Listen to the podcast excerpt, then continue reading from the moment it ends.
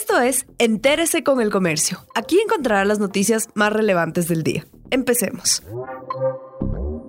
Estos son los temas más destacados del comercio del 16 de marzo. Nuevas medidas para frenar el COVID-19 se comenzaron a aplicar. Con la fumigación de buses operativos de varios establecimientos y aplicación de protocolos para el ingreso de turistas, empezó la ejecución de las nuevas medidas en el país.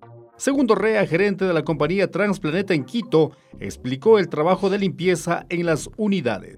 145 eh, unidades, que es la flota completa de nuestra empresa. ¿Empezaron a hacer eso cuando anoche? Sí, ayer ocho y media de la noche y también eh, se les ha entregado, eh, también se les ha entregado su, dispensador, de alcohol para cada unidad.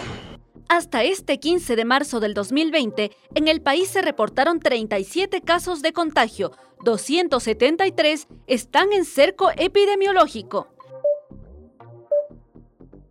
Italia tiene récord en número de fallecidos por coronavirus en 24 horas. Las autoridades de Italia reportaron este domingo la muerte de 368 personas en cuestión de 24 horas a causa del nuevo coronavirus. Se trata de una cifra que ni siquiera China, en donde se originó la emergencia, había tenido en un solo día, pues en su pico más alto alcanzó 254.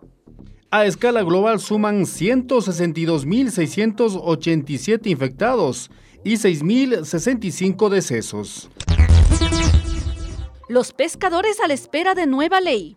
Los pescadores artesanales aseguran que pese a que la actual ley establece una zona de 8 millas náuticas para este tipo de actividad, los barcos más grandes faenan cerca de ellos y captan los recursos. Buscan que con la nueva ley de pesca se regule la actividad, sobre todo para los barcos que no realizan capturas artesanales. Además, aspiran a que se categoricen a las embarcaciones.